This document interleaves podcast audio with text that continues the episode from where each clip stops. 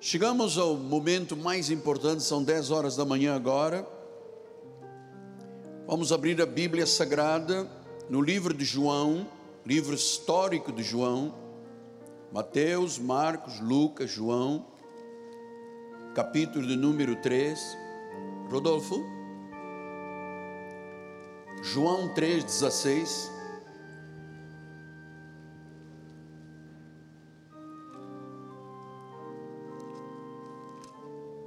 Na minha Bíblia está na página 115.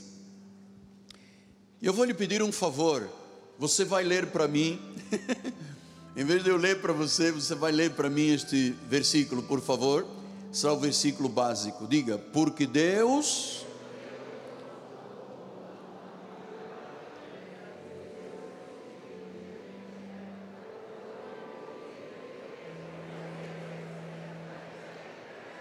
Que lindo! Graças a Deus. Você sabe que foi a primeira vez em 43 anos de ministério que eu pedi que a igreja lesse para mim. Vamos orar ao Pai. Senhor Jesus Cristo, como é bom estar em tua casa. Como é bom poder dizer somos de Jesus. Como é bom poder te conhecer com intimidade como é bom termos uma palavra que é viva, não é um livro morto, é uma palavra viva. E que agora, Senhor, no abrir dos meus lábios, tu fales à igreja a respeito do significado do Natal. E que tu, através desta palavra, Senhor, certamente gerarás uma nova atitude, um novo posicionamento espiritual na vida de toda a igreja presente e milhares e milhares e milhares de pessoas pelas mídias sociais. Assim, Senhor, usa-me em nome de Jesus e a igreja do Senhor diga amém, amém e amém. Glória a Deus. Muito obrigado, meu profeta dos teclados. Meus amados irmãos, minha família, santos preciosos, eleitos segundo os desígnios, a prognoses de Deus, aqueles que têm um chamado santo, aqueles que têm uma vocação celestial. Sim, aqueles que são meus filhinhos na fé. Você sabe que nós, neste ministério, cremos que a Bíblia Sagrada é um profundo e grandioso tesouro de Deus para a nossa vida. Tudo que nós fazemos, tudo que pregamos, tudo que anunciamos, está baseado nesse tesouro. E você sabe que o tesouro tem riquezas. E hoje vamos conhecer o verdadeiro significado do Natal. Vamos tornar o Natal muito mais real. Eu não Há muitos anos, creio que há uns 50 anos, que eu não penso no Natal como enfeites, fitas. Ah, o Natal é algo muito mais profundo para nós, que vamos descobrir nos seus tesouros este significado. Então, você sabe que entre o livro de Malaquias, o último livro do Velho Pacto, e Mateus, o primeiro livro do Novo, ah, houve um silêncio de Deus de 400 anos. Durante 400 anos, não houve um mover de um anjo, não houve uma profecia, não houve um profeta, os céus estavam fechados. Mas de repente, o Natal aconteceu um anúncio do Messias. Então, o que que o Messias Jesus Cristo nos trouxe de entendimento? Que o espírito do Natal é dar sem pensar em receber, porque ele se deu. Você leu para mim. É a felicidade de podermos ver alegria na vida dos outros esquecer de si mesmo ir ter tempo para os outros, especialmente para a família. É descartar o que não tem sentido e enfatizar os verdadeiros valores espirituais do Natal. Isto é simplesmente maravilhoso. Natal é paz, porque nós encontramos paz nos ensinamentos de Jesus, na Bíblia, nos tesouros de Deus. Nós encontramos a revelação do Salvador, do Senhor, do Redentor. E o Natal é o momento em que nós percebemos mais profundamente que quanto mais amor nós despendemos, mais amor nós recebemos. Olhe como disse lindo o profeta Isaías ensinando a igreja pelos meus lábios: um menino nos nasceu, um filho se nos deu, o governo está sobre os seus ombros, a responsabilidade da nossa vida está sobre os seus ombros. Ele nos pôs nesta terra por algo. Ele não nos colocou aqui para vivermos uma vida dissoluta, problemática, necessidades, dores, doenças. Ele nos pôs aqui dizendo: o governo da tua vida está sobre os meus ombros. E ele diz que o seu nome será, vamos dizer todos juntos, maravilhoso, conselheiro, Deus forte, Pai da eternidade e príncipe da paz. Então, o presente que torna sagrado o Natal é a vida de Jesus. Este é o grande presente. Ele deu sua vida para que tivéssemos vida eterna. Por isso, no nosso ministério, todas as ovelhas comemoram o nascimento, a vida de Jesus Cristo, o unigênito, o Filho, o Pai eterno aquele que foi anunciado por João Batista: Eis o Cordeiro de Deus que tira os pecados do mundo. Olha o que disse João 1,14: O Verbo se fez carne e habitou entre nós. O Logos, ele diz que habitou cheio de graça e de verdade, e vimos a sua glória como a glória do unigênito do Pai. Ele habitou cheio de graça ele não habitou cheio de lei. Então Jesus, o Salvador, nos deu a sua graça, o presente de um valor incalculável. Ele nos reconciliou consigo mesmo. Ele nos deu a esperança. Ele nos concedeu luz. Ele nos tirou das trevas. Ele nos deu seu amor eterno, sua vida. E isto é o espírito do Natal é o Espírito de Cristo em nós, aqui ou em qualquer lugar do mundo onde esta palavra agora está sendo semeada.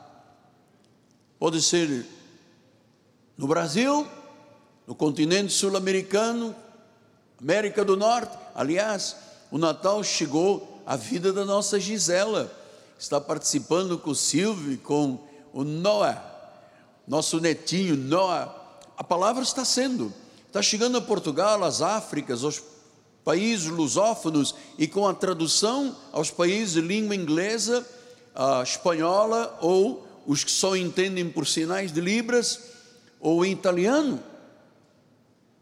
Então, Natal é o Espírito de Cristo. E nós precisamos de colocar muito amor, porque nós sabemos que Jesus nos ama.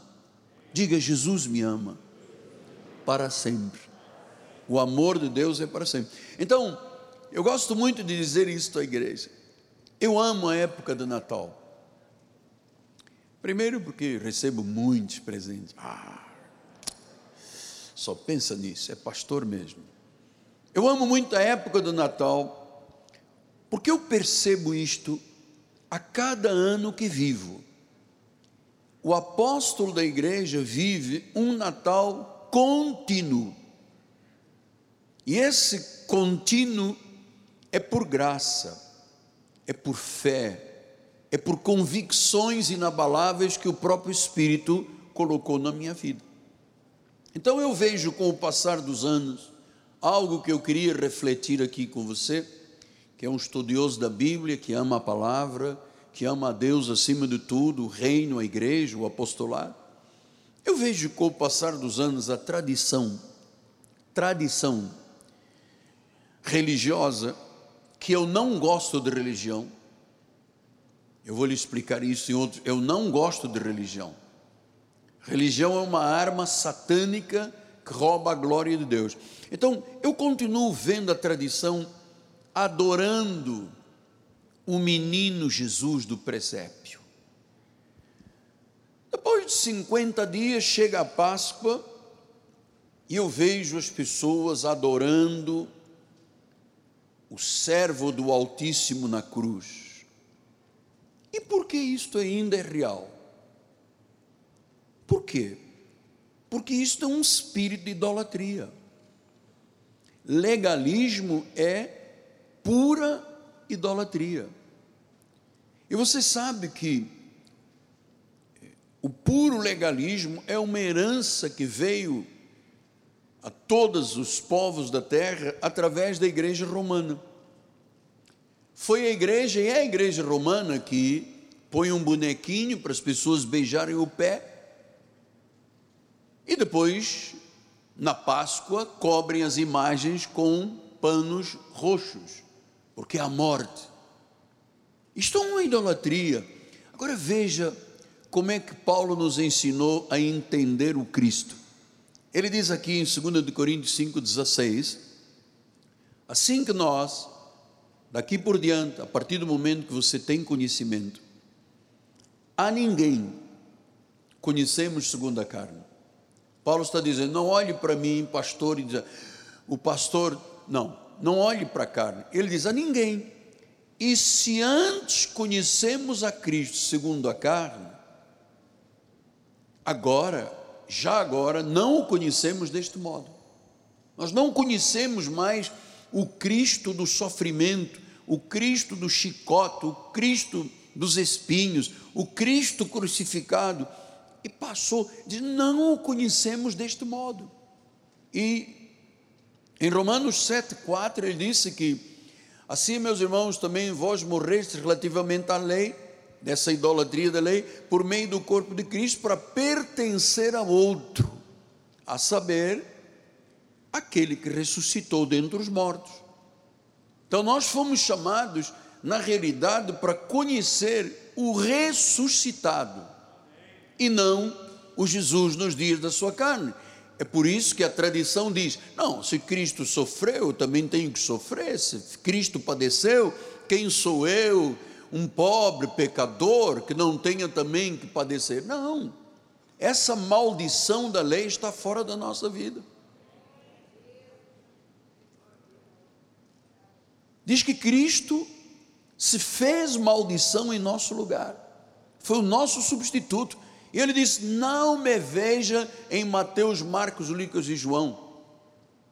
Foi chamado de Belzebu, confrontou os fariseus. Ele disse: Eu não quero ser visto. Isto foram os dias do meu ministério, dos 30 aos 33 anos. Se agora nós somos chamados para pertencer ao outro, não mais ao Cristo dos dias da sua carne, mas àquele que ressuscitou. Então, nós precisamos ter conhecimento sobre esse legalismo e essa idolatria que impede de ver o ressuscitado. Muita gente, muita gente me escreve, às vezes fala e diz: Apóstolo, eu preciso de sofrer para Deus ver no meu sofrimento o meu amor. Equívoco. Eu preciso de viver pela fé para que o, a minha fé agrada ao coração de Deus. Então, legalismo não é só acreditar na lei de Moisés, com regras, mandamentos, ritos, sacrifícios, cerimônias, batismos, não. Legalismo é o esforço humano para o homem se justificar diante de Deus através das obras. Por isso que as pessoas jejuam, fazem vigílias, ficam horas ajoelhadas em cima de coisas que machucam os joelhos e acham que isto é bom para agradar a Deus. Isso é legalismo. Então, não é por obras. E você sabe, o nosso ministério não tem ritos, cerimônias, batismos, vigílias, sacrifícios, porque esse é o ministério que foi chamado para viver por fé. Nós conhecemos uma segunda graça. A primeira graça, pela graça sois salvos mediante a fé. Isto é um dom de Deus, não é de vós, para que ninguém se glorie. Então nós conhecemos uma primeira graça que é a graça da salvação, mas Paulo diz que nós também temos o benefício da segunda graça, que são os benefícios da mensagem de Paulo. Então, é, os fariseus e o judaísmo dos dias de Cristo eram marcados pelo legalismo, por obras. Lembra daquele homem fariseu que disse: Senhor, eu jejuo tantas vezes por semana, eu faço orações. Portanto, é a carne do homem. E quando o homem se exalta na carne, Deus não está presente. É como uma irmã me mandou ontem um postezinho do Papai Noel.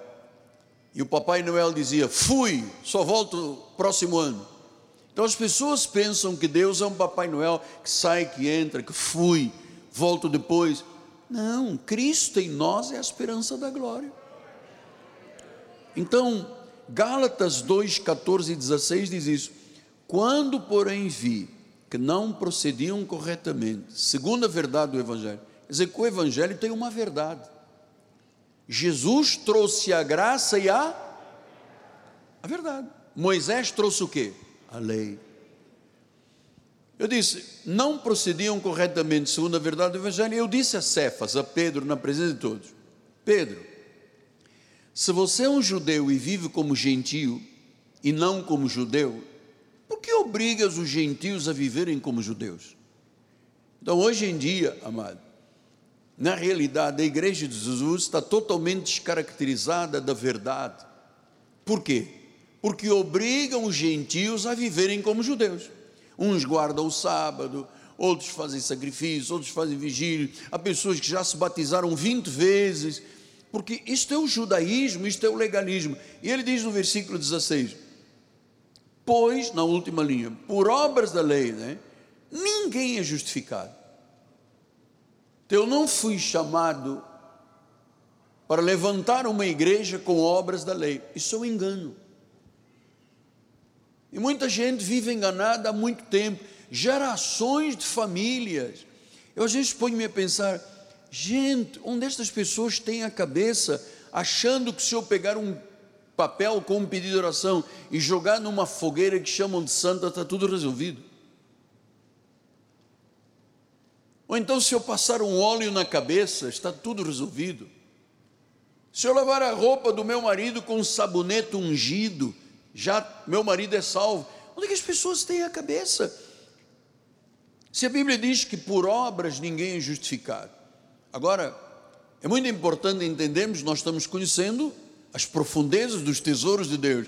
Em Gálatas 3,10 disse: Todos quantos, pois, são das obras da lei. Eu sei que isso é muito difícil. Você sabe, Deus me deu uma espinhosa tarefa nesta terra. Espinhosa. Porque Deus me disse que eu teria que pregar coisas que a tradição não conhece.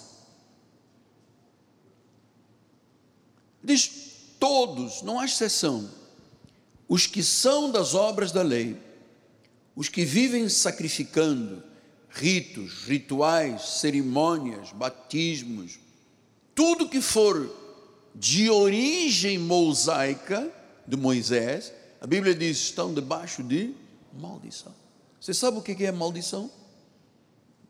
É a ausência de Deus. É uma vida espiritual frágil, raquítica, onde a doença, onde a pobreza, onde a miséria, onde a doença profunda da alma e das emoções está presente.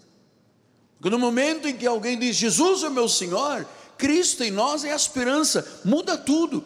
E eu vou lhe dizer: quantos são das obras da lei estão debaixo de maldição? Isto é pura verdade, pura verdade. Você acabou de ler comigo, pastor, e o sábado? O sábado, diz em Marcos 2, 27 e 28, o sábado foi estabelecido por causa do homem, não o homem por causa do sábado. De sorte que o filho do homem é senhor do sábado. Então nós não temos que guardar o sábado. Isso é idolatria, isso é legalismo, isso é maldição. Porque Jesus é o Senhor do sábado. O sábado não foi feito para o homem, o homem para o sábado. Como é? Não há domínio. Então, pastor, qual é o dia que nós temos que consagrar, separar, dedicar, amar, reverenciar intensamente? O dia da ressurreição, domingo. Pastor, e a circuncisão? Falam tanto de circuncisão.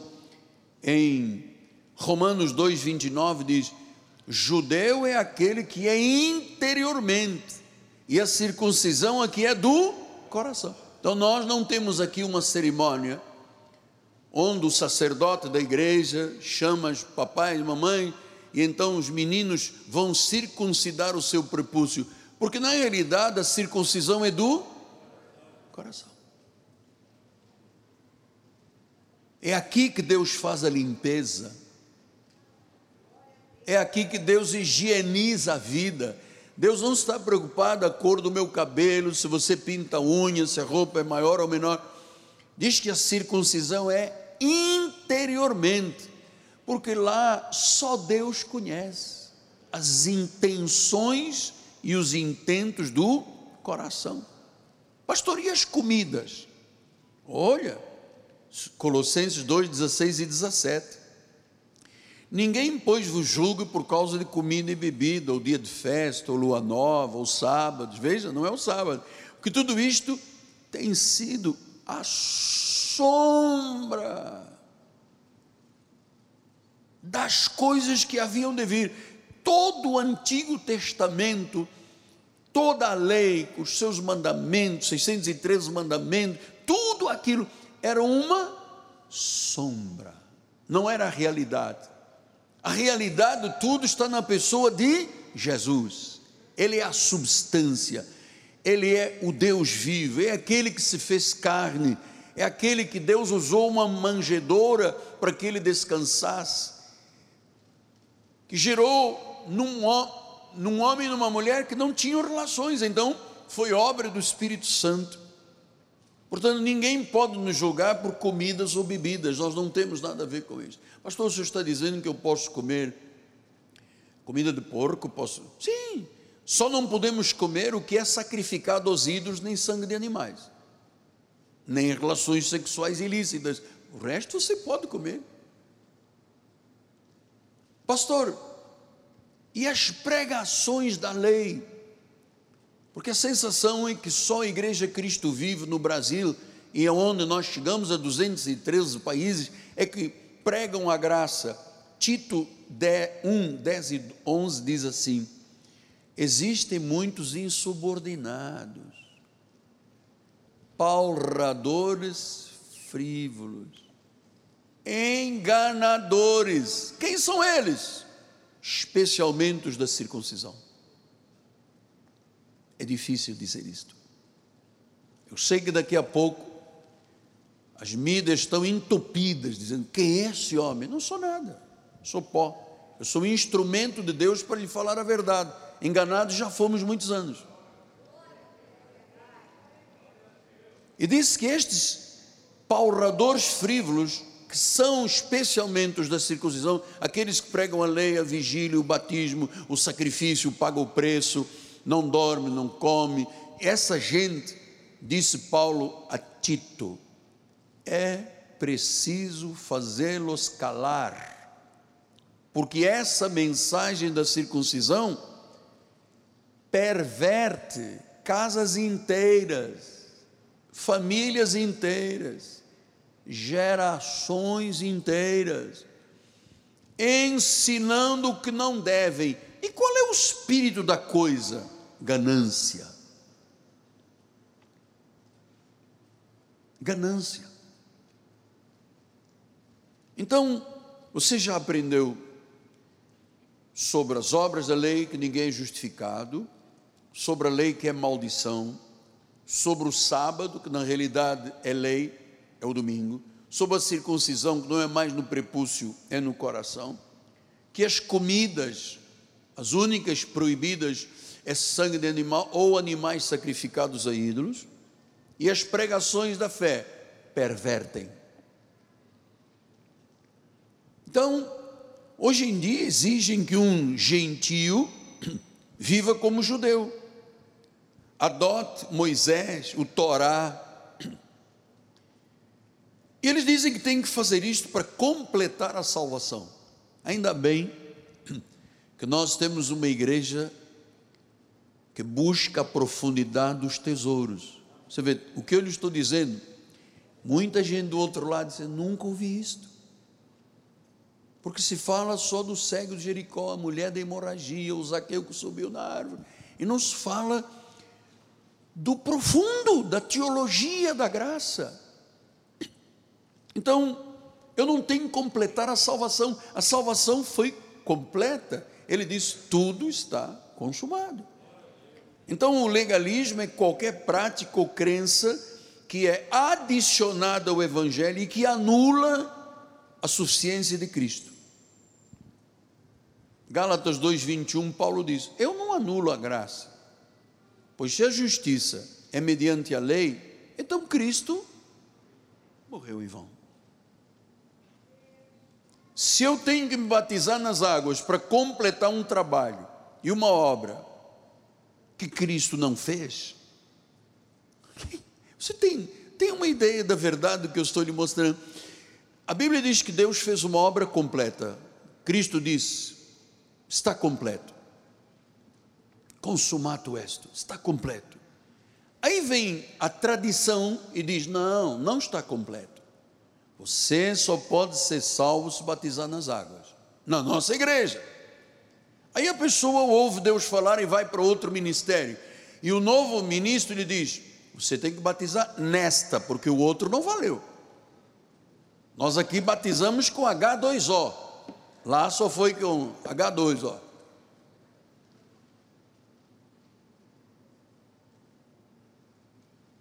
Então, diz que anula.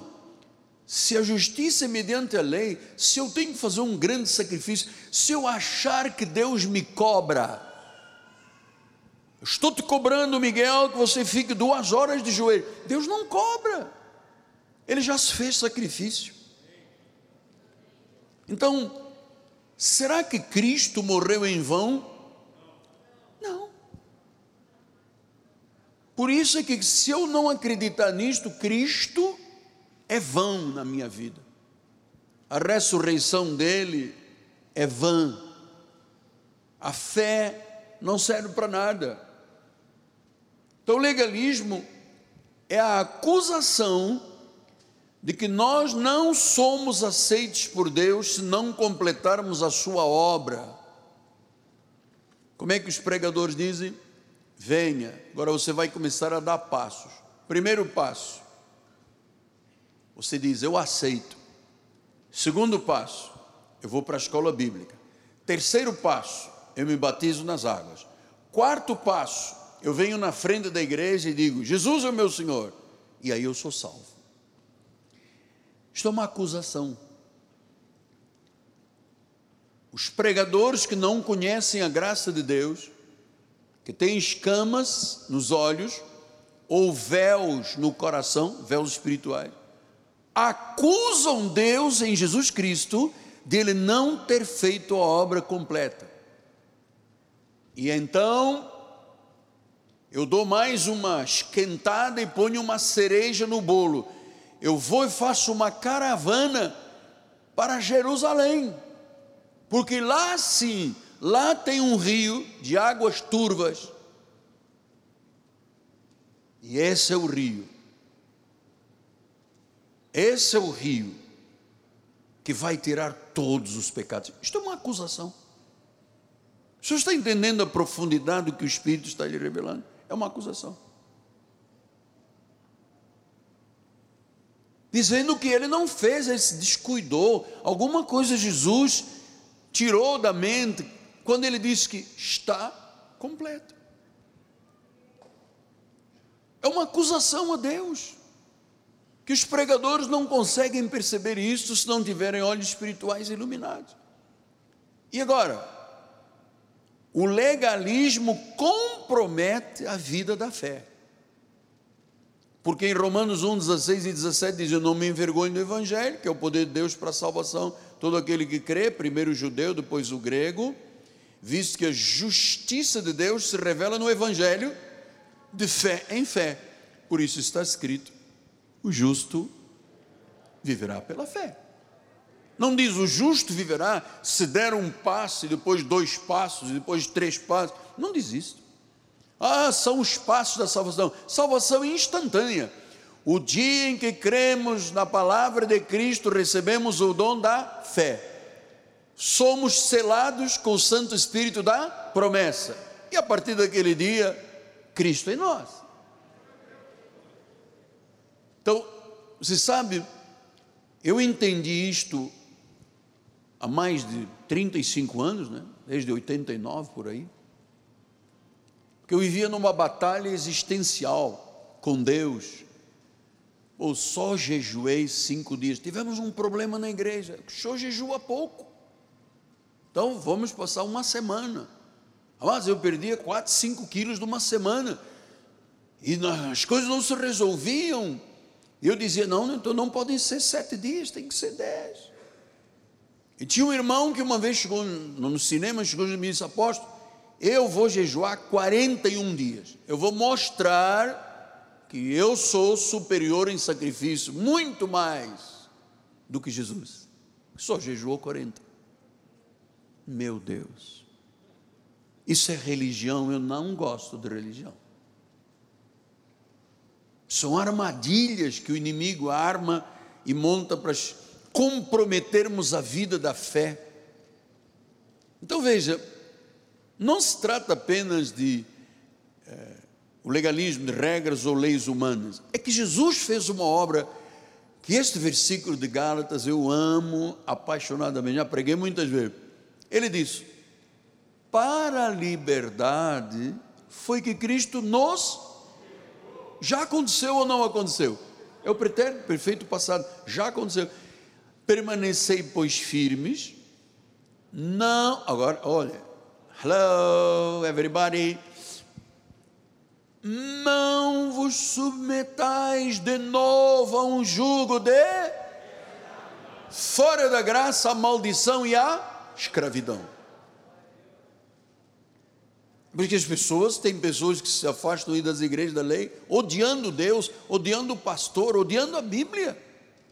Porque disseram, não, tem que ser sete dias de correr, não, então tem que ser fogueira santa, não, você tem que ter uma chave que vai abrir todas as portas. A pessoa faz, faz, faz e não vê resultados, porque os resultados são da fé, não são de obras. Não vos submetais de novo a um jugo de escravidão. Então, Cristo nos libertou para a libertação. Pastor, eu estou amando isso, conhecendo Jesus real. Era isso que eu queria que você conhecesse no Natal. Cristo vivo. Então o legalismo aborta esta libertação, desvia esta libertação, embota a glória da libertação. Por quê? Porque ataca Cristo, porque acusa Cristo. Senhor não fez a obra completa. Então nós vamos completá-la aqui na igreja, vamos pagar o preço. Amado, isso é um absurdo. Isso é heresia, isso é legalismo, isso é idolatria. Liberdade, aqui Deus nos libertou, Qual é esta liberdade? A liberdade das obras da lei. Então, o legalismo sempre adiciona algo ao Evangelho, sempre. Sejam leis, sejam regras, sejam regulamentos, sejam experiências. Na realidade, são tabus. Esta é a verdade. São tabus. E agora, como não acreditam na suficiência de Cristo, a cultura secular começou a entrar dentro das igrejas.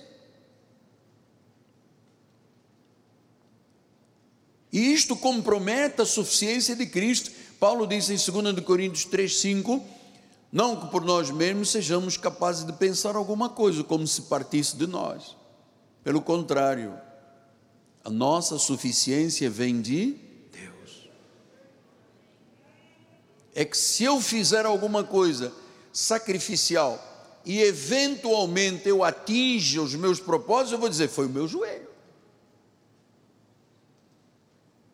foi a minha carne, foi a minha capacidade.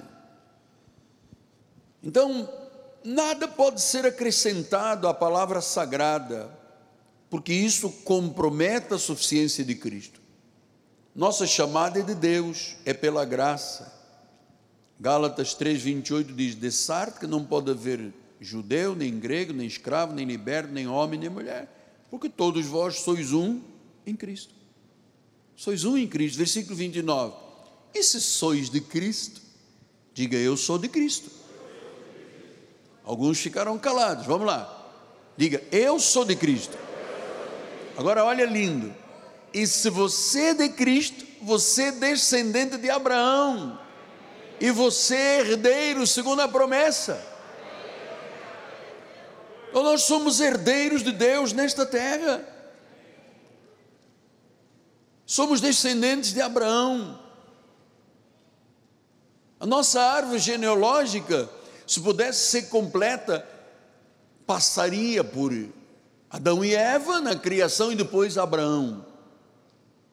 E em Abraão chega Cristo. A obra está completa, somos herdeiros da história. Então, você sabe, amado, o legalismo cria uma atmosfera de julgamento.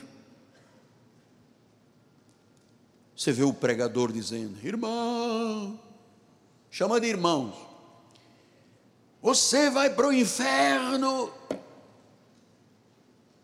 A Bíblia diz que o inferno é para o diabo e os seus anjos. Não há uma brecha de dizer, não, mas se o crente se porta mal, não, se o crente se porta mal, é disciplinado, é corrigido é açoitado, mas não vai para o inferno. Sim, mas se for uma coisa feia, ui, Deus disse: Eu jamais apagarei o teu nome do livro da vida, pelo contrário, eu confessarei diante do Pai. Então, quando você diz, um pregador diz, irmãos, cuidado, muito cuidado, ele está dizendo o quê? que a obra de Cristo não é suficiente, que Ele não está no controle, que Ele não nos segura pela mão, que o nosso nome não está nas palmas das mãos dele, que Cristo não mora em nós, então eu tenho que andar, cuidado, muito cuidado, venderam alma ao diabo, cuidado, amados, nós queremos viver a realidade, então, o legalismo invade a vida das pessoas, você não pode cortar o cabelo porque é o véu. Lá fora, 50 graus. Teu vestido tem que ser lá embaixo pelo tornozelo.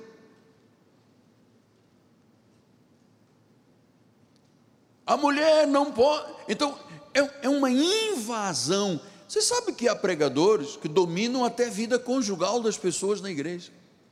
Proíbem É uma invasão.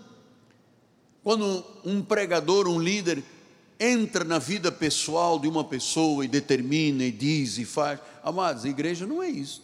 Nós somos um corpo, cada um tem uma importância que Deus dá, uma esfera de ação.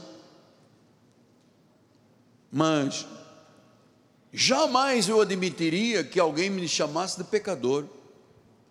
Esse rigor ascético que Paulo fala em Colossenses, rigor ascético, pagar o preço.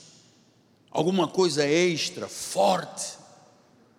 Eu, quando, já lhe contei isso aqui muitas vezes, em Portugal, quando comecei a vida espiritual, na Igreja Assembleia de Deus, uma irmã que cuidava da minha vida, a irmã Henriqueta, minha mãe na fé, disse, ah, vamos a terça-feira, terça-feira é terça-feira administrativa, temos que ir todo dia, terça-feira, três horas da tarde. Eu fui a primeira vez, cadeira de rodas, e amados, eu fiquei estupefacto. Eu disse: estarei eu num tribunal acusatório? Porque era assim: Irmã Maria dos Anzóis, vem aqui na frente. A irmã vinha, tadinha. A senhora cortou dois dedos de cabelo? Ah, pastora, que eu tinha umas pontas quebradas. É, ponta quebrada nada. Deus tirou o teu nome do livro da vida, vais para o inferno. Agora você vai ser obrigado a crescer o teu cabelo 50 centímetros. E não amarra, não, hein? Ah, perdão, ah. Irmã Cisporina, vem aqui. A irmã Cisporina já sabia que era para levar a cajada, né? Olha, tivemos conhecimento que a senhora tomou banho sem roupa e ainda usou shampoo e sabonete? É, porque eu aprendi a tomar banho sem roupa, a usar sabonete. A senhora usa desodorante? Lá chama desodorizante. É, porque já viu, né? Às vezes é um mingauzinho aí, então. Seis meses sem tomar a ceia. Oi, era tanta cajadada que eu disse: Deus, isto não pode ser uma igreja. A igreja é um lugar de paz, de crescimento, de deleite.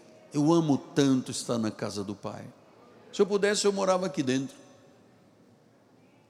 Há pessoas que mudaram de casa para ficar mais perto da igreja, sabia disso? Então, legalismo sempre questiona a suficiência de Cristo. Legalismo vai sempre além da Bíblia. Tem uma lógica reversa. Se eu não violar a lei, se eu não deixar de fazer jejum, vigília, cerimônias e ritos, eu sou justo. Isto é reverso, é uma lógica reversa. Mas o Senhor Jesus é a nossa suficiência. Ele vive, irmãos. Ele reina. Ele é o Senhor. A Bíblia diz que diante dele todo joelho se dobra, toda língua confessa que ele é o Senhor. Então, eu creio que este Senhor que vive em nós, que é a esperança da glória, continua dizendo à igreja que este mês ainda é um grande mês e que obteremos promessas. Vejam, no livro de Hebreus diz que os crentes daquela época subjugaram reinos, fecharam a boca do leão, de leões, por meio da fé conseguiram expulsar exércitos.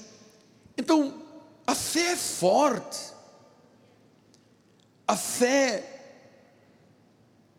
pode fazer acontecer grandes coisas na nossa vida. Então eu vou dizer a todos neste Natal, como um presente de Deus: não desista de nada. Há um anjo de Deus que está operando em teu favor. Deus já proveu grandes coisas superiores a nosso respeito. E eu quero terminar neste momento de engrandecimento a Jesus, com uma palavra de encorajamento, algo que Deus me deu durante esta semana. Eu estava orando, conforme sempre faço, no meu escritório, passo horas no escritório, só, não é deserto, é intimidade com Deus. E Deus me disse: escreva os meus atos que eu farei em tua vida durante 2022. E eu peguei uma agenda linda que a bispa me deu, da Mont Blanc, e eu escrevi aqui: 2022, os atos de Deus na minha vida. E eu vou encher esta linda agenda com os atos de Deus na minha vida, daquilo que eu viverei por fé. Entenda, sério? Por fé. Você tem uma agenda, um caderno, escreva os atos de Deus na minha vida em 2022 e você vai se surpreender. Assim como nós chegamos ao final do ano e dissemos: olha, fizemos reformas, reparos, trabalhos sociais, 1.100 cestas, 14.400 lanches, Facebook, 576 mil, Instagram 270, YouTube 1 milhão e 100, site 480 mil visitas, 10 milhões alcançados pela Bandeirantes, 12 milhões pela Rádio El Shaddai. Eu vou lhe trazer isto aqui no dia 31 de dezembro e vou dizer: olha quantos atos de Deus na minha vida. Isto é uma atitude de fé, pode? Isto é uma atitude de fé. Uma atitude perfeita de fé. Eu estou acreditando em grandes mudanças, amado. Eu estou acreditando nesta realidade do Cristo em nós, que nos proporcionará portas que nós achávamos que ninguém as abriria, quando Deus disse que Ele destrói as trancas de ferro portas de bronze que ele detona. Os atos de Deus na minha vida em 2022. Que bom se você creu em algo que eu falei esta manhã. Eu comecei orando dizendo que a mensagem de hoje seria transformadora porque mostraria o verdadeiro significado do Natal. Não se envergonhe de Jesus. Não se envergonhe de dizer aonde você estiver, eu sou de Jesus. Eu fui salvo. Eu tenho um passado pregresso aí, cheio de problemas. Ouvi Jesus falar ao meu coração, minha vida foi transformada, a família foi transformada, a vida foi transformada. E você vai poder mostrar às pessoas: olha os atos de Deus na minha vida, olha aí os atos de Deus. E você vai contar, dia a dia, o que Deus fez na sua vida. Porque Ele disse que a obra está completa, que a provisão está completa. Você está crendo nisto? É que se você não crer, nada acontece.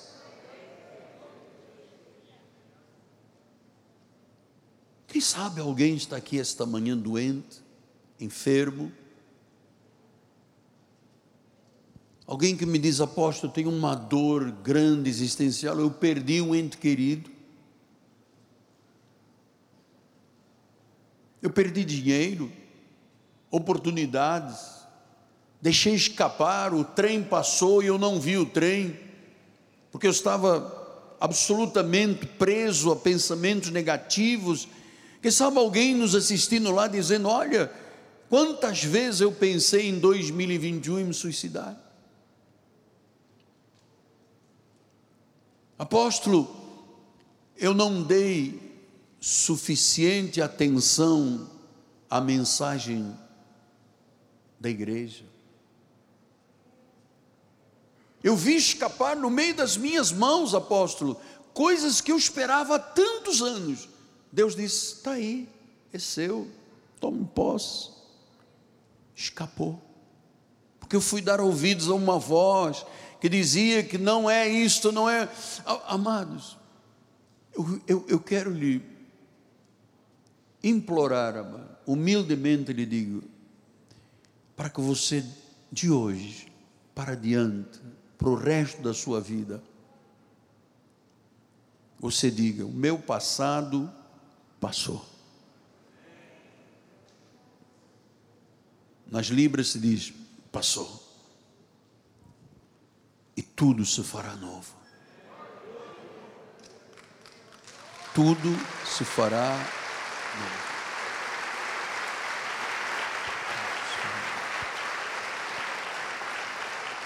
tudo se fará novo. Apóstolo, vamos nos unir para que Deus vivifique mortos. Não estou dizendo os mortos que estão dentro de cemitérios, são situações, foram decisões equivocadas, foram passos que não foram de fé porque não consultei a Deus. E ele diz: o Deus que vivifica os mortos e chama à existência coisas que ainda não existem. O que que ainda não existe na tua vida? O que que não existe ainda? Será a paz na tua família? Será uma doença que te atormenta? Será um sonho que tem sido procrastinado, procrastinado, adiado, procrastinado? Olha, amados, eu tenho 68 anos de idade e eu descobri há pouco tempo atrás nós precisamos de muito pouco para sermos felizes. Às vezes a pessoa está acumulando, acumulando. Já tenho 3 milhões, já tenho 5 milhões, já tenho 10 milhões. E não desfruta da vida. Há um dia que estoura uma artéria, tem um AVC, caiu, acabou. Eu, eu não penso, ah, mas amanhã, eu penso, é hoje. Eu nunca mais me esqueço. Nunca mais. Isto não é tristeza, é para lhe contar as coisas como são da vida.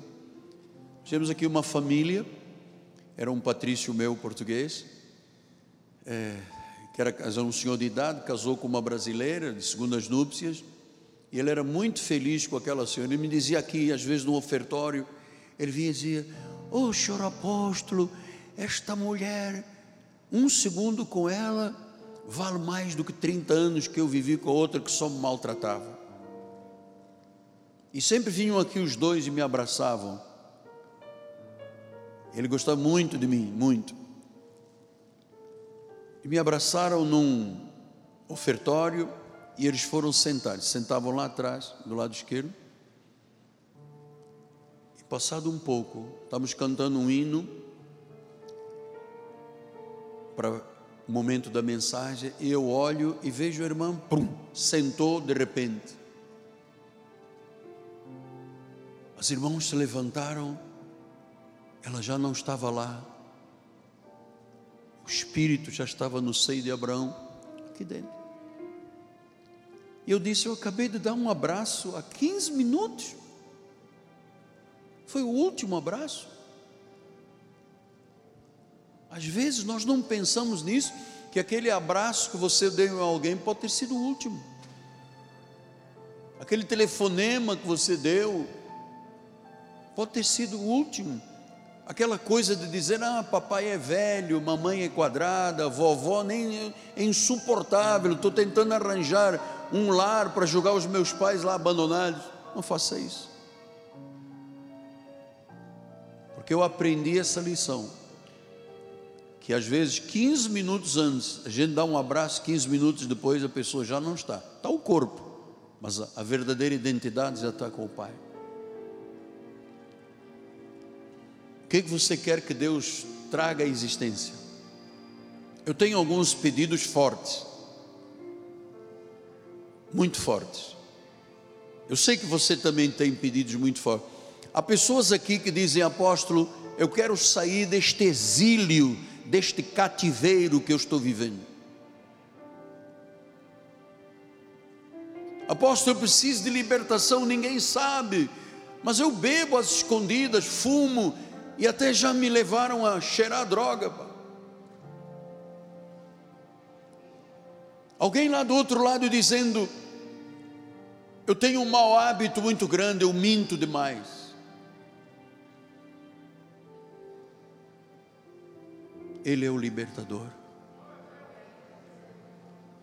Ele é o salvador dos pecados do seu povo. Pastor, eu tenho às vezes o impulso, eu maltrato a minha esposa, eu maltrato o meu marido. Hoje é Natal. O Salvador nasceu. E não mais um bebê, o ressuscitado. Pastor, eu vou lhe dizer uma coisa: tudo que eu faço dá errado. Se o senhor vir a minha carteira de trabalho, eu tenho lá mais de 30 lugares que eu já trabalhei, nada deu certo. Sou capacitado, tenho estudo, tenho, nada dá certo. Fico dois meses num, seis meses no outro. Já passei muitos lugares, ninguém me aceita. Ele é o Senhor. Ele é o reconstrutor. Ele chama a existência, porque ele já tem o que não existe aos nossos olhos físicos, ele traz à nossa vida. Pastor, o meu sonho era ser uma mulher feliz. Nunca fui feliz. Meu sonho era uma realização de ter a minha casa, ter o meu negócio. Mas, pô, bota a minha mão, dá tudo errado. Não. A planta dos nossos pés e onde tocar a nossa mão tem bênção. É Cristo que está tocando, que Ele mora em nós. Foi Ele que nos pôs neste mundo. Eu não pedi a ninguém para nascer, amado. Eu não pedi nem aos meus pais para eu nascer. Eu sou de Deus, você é de Deus. Foi Ele que nos criou. Ainda éramos informes, ainda estávamos no ventre de quando já Deus estava lá trabalhando em ossos, peles, sangue, tendões Ele pode tudo. Pastor, eu venho à igreja, mas eu venho na marra, me arrastando. Porque a minha mulher diz que se eu não for à igreja, ela não faz ou acontece. Então eu venho aqui, mas a minha cabeça é oca, eu não consigo. Calma, hoje é Natal. O Senhor vai nascer em tua vida.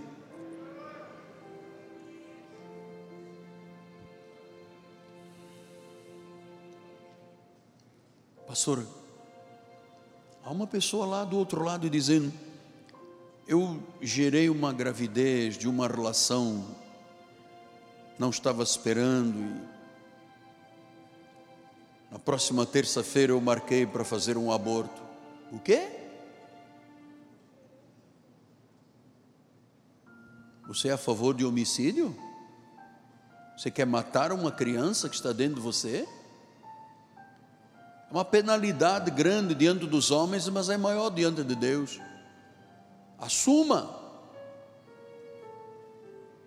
Quem sabe, como nós temos uma irmã na igreja que há 30 anos atrás veio aqui na frente dizendo: Eu não tenho como alimentar, criar filhos, sou uma pessoa muito pobre e tal, eu vou fazer um aborto. Isso não faça, amado.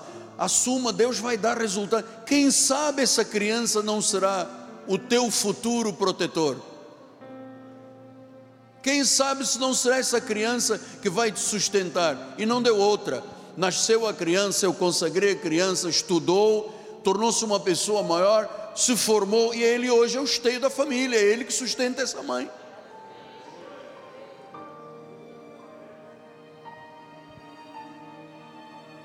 Temos muitas coisas para conversar, porque Natal não pode ser só as bolinhas e o pinheirinho. Tem que ser o Cristo real, o encontro, o encontro face a face, olhos nos olhos, ombro a ombro, dizendo: Senhor, eis-me aqui. Transforma a minha vida, transforma o meu coração, transforma-me, liberta-me dos maus hábitos, Pai. Quero ser uma mulher santa, quero ser um homem santo comprometido com Deus, envolvido com a obra, não quero mais questionar, dizendo: ah, o dízimo é, é, é, dos judeus, o dízimo é de todas as pessoas com ou sem religião, devem fazer isto, que o homem só colhe o que ele semeia. Não é do cristianismo e dos, de Moisés, do legalismo. Todo ser humano que semear coisas boas, colherá coisas boas.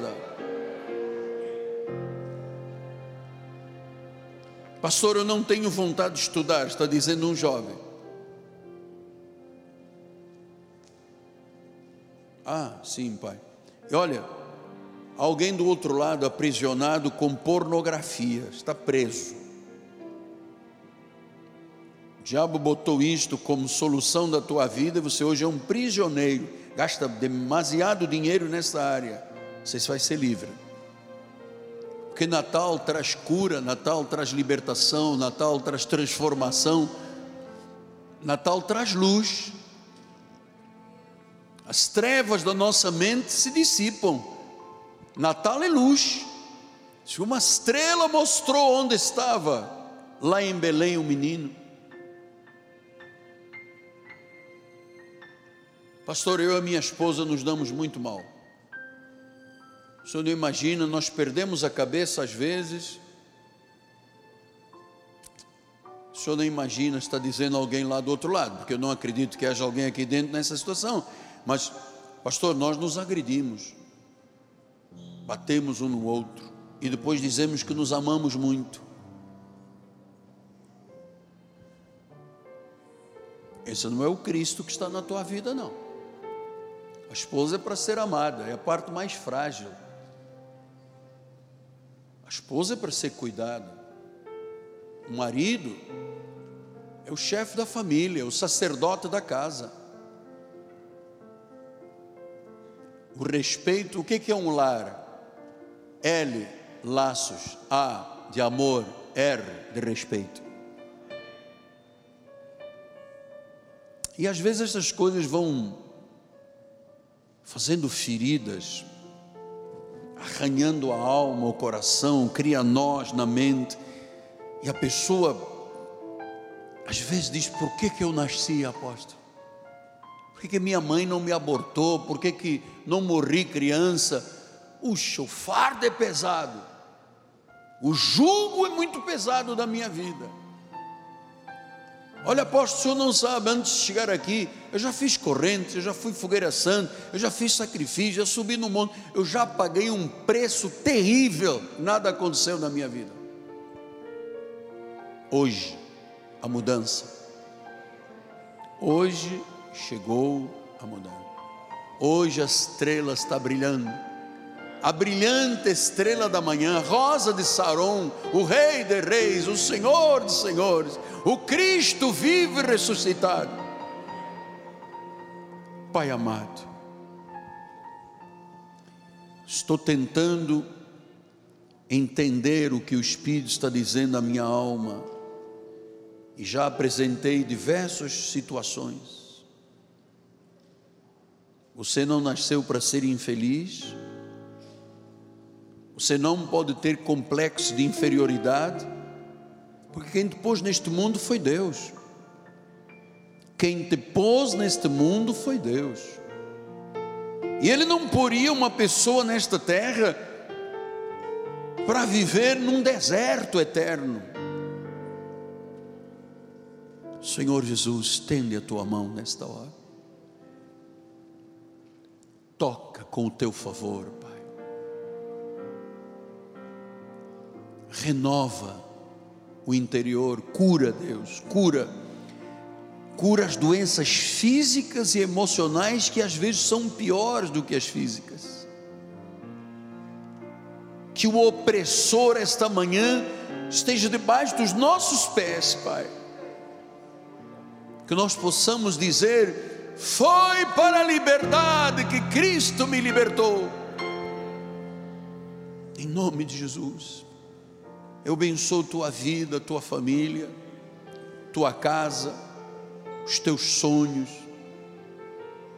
a tua carreira, os teus negócios, os teus empreendimentos, mas acima de tudo, o teu coração este é que foi circuncidado com a palavra, para que o teu coração seja puro, santo, e você possa desfrutar dessa bondade de Deus. Assim receba em nome de Jesus o grande milagre na tua vida, uma inundação da graça de Deus, do poder de Deus e do favor de Deus. Deus tem algo melhor, Deus tem algo maior. Deus tem algo muito superior ao que você imagina. Por isso é que eu lhe disse no início do culto que você escolheu o lugar certo para estar neste último domingo de 2021. Eu disse no início, você está prestes a receber um transbordamento, então receba. A palavra não volta vazia. A palavra não volta vazia. Eis que tudo se fez novo. E não permita outro pensamento na tua mente. Você está preparado para grandes mudanças? Grandes mudanças pela fé vão acontecer. Ainda este ano. Ainda este ano. Diga isso, ainda este ano. Você que está num CTI, dentro de um hospital, numa clínica, numa enfermaria, num presídio, você que está em casa, não está atrás de grades de ferro de uma prisão, mas está atrás de grades de ferro espiritual, numa prisão emocional. Você não sabe para onde ir, você está dentro de um lugar estranho, num vazio muito grande. Cristo chegou à tua vida, o Natal chegou à tua vida. A obra dele está completa. Creia, receba. Diga: Senhor, eu te recebo como meu Senhor e Salvador. Chama-se um novo nascimento, uma nova vida em Cristo Jesus. Uma nova vida em Cristo Jesus. Aleluia, Deus. Santo Deus, Santo Deus. Este é o Espírito Natal. E a Ele toda a glória.